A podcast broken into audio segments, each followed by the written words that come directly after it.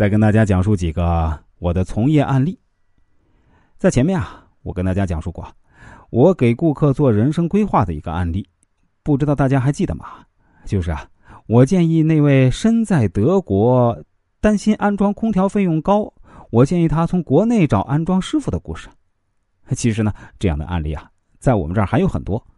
比如啊，曾经有一个女顾客也是来找我做人生规划，在我给她看完后啊，她表示非常满意。他说自己的外公也是一位民间易经研究者，算是我的一个同行。只可惜啊，现在外公呢已经离世了。他说，我给他说的这些内容啊，有一部分确实跟外公生前给他看的内容呢很像，但我这里啊又有着自己独特的风格。这位女顾客同时还提起一件事儿，她说啊自己家里每个月的电费都高达一千五百块以上。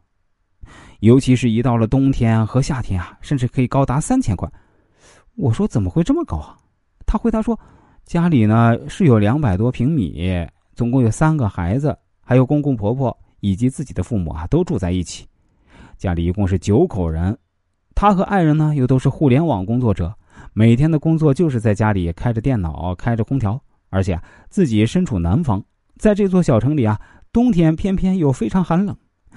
南方又不集中供暖，再加上阶梯电价，每年只要用完第一个阶梯的基础用电呢，后边的价格呢就会居高不下了。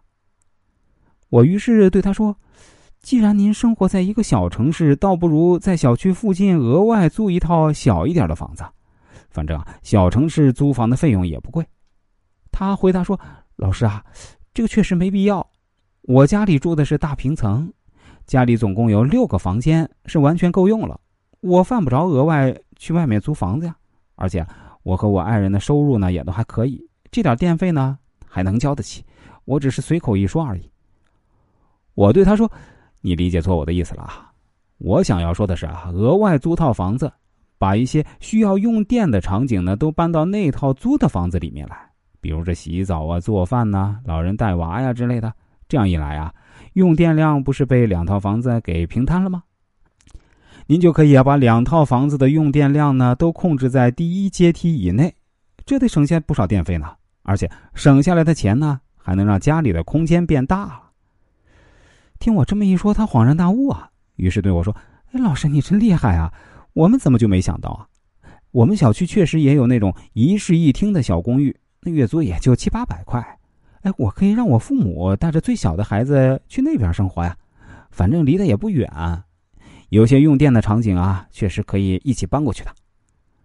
后来这位女顾客跟我反馈啊，她租了一套公寓后啊，用电量确实减少了很多，节约出来的电费呢，居然比房租的成本还多。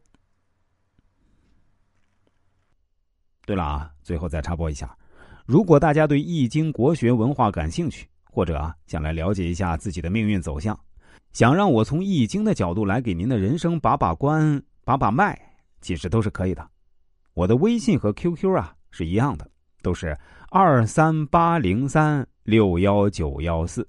我再说一遍啊，二三八零三六幺九幺四。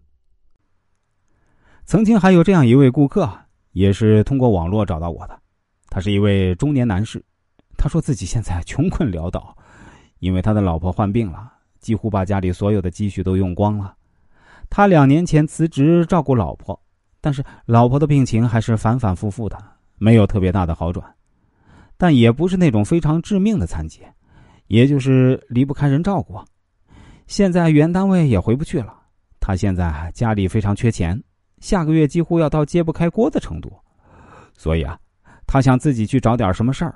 但是他也没有特别的本事，就是会做早餐之类的。他也请不起员工，想自己辛苦一点，能挣多少是多少。他之所以想做早餐呢，是因为自己以前学过。另外一个呢，这样时间呢也比较灵活一点，还能抽出时间照顾一下自己的老婆。还不知道这样的计划是否可行？我回答说：“这当然可行啊！而且呢，你还真是一个有情有义的好男人啊！”上天不应该辜负一个有情有义的好男人。这位男士又对我说：“可是老师啊，我是在杭州的，这边房价很贵的，店铺租金也是非常贵。我现在啊已经没有什么积蓄了，而且我老婆的病情不知道什么时候又会反复，那样我就需要来回跑医院。所以啊，如果我借钱去个店铺的话呢，很可能是不划算的，因为店铺的利用率啊会很低。所以我不知道应该怎么办。我思考了一下，就对他说：“其实啊，还有办法的。你可以首先问一问亲戚朋友里边是否有那种做夜宵的店铺，因为这夜宵和早餐呢，在时间上是隔开的。你可以去协商一下，应该可以用比较低廉的价格租到店铺的。因为早餐还有宵夜啊，在时间上是隔开的嘛。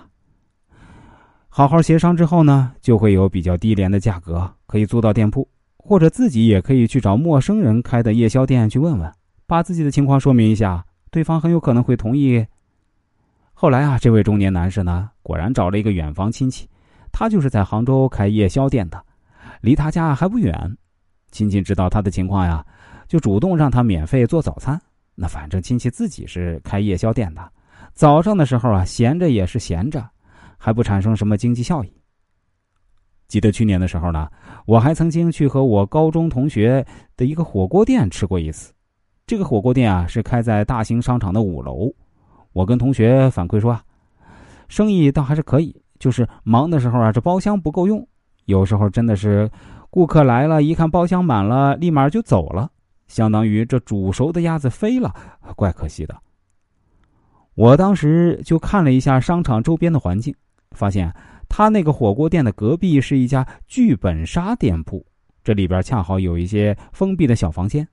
我于是建议他说：“哎，你跟隔壁老板还有这商场负责人商量一下啊，让剧本杀店呢靠近你们火锅店的那两个密室，朝你们这边的墙呢给他打通了。因为玩剧本杀的人啊，跟吃火锅的人在时间上呢基本是错开的，那没有人到中午十二点啊或者下午六七点呢还在玩剧本杀。”也没有人在上午十点或者下午三四点还在吃火锅，而且你还可以帮他平摊一部分租金，他应该会答应的，商场应该也没有理由拒绝。后来啊，我同学果然就照着我说的做了，现在基本解决了包厢不足的问题，而且付出的租金费用也不高，剧本杀店老板也减少了房租的支出，而且火锅店也能够帮助剧本杀引流。很多顾客确实是在吃完火锅后啊，顺便去隔壁看看热闹的。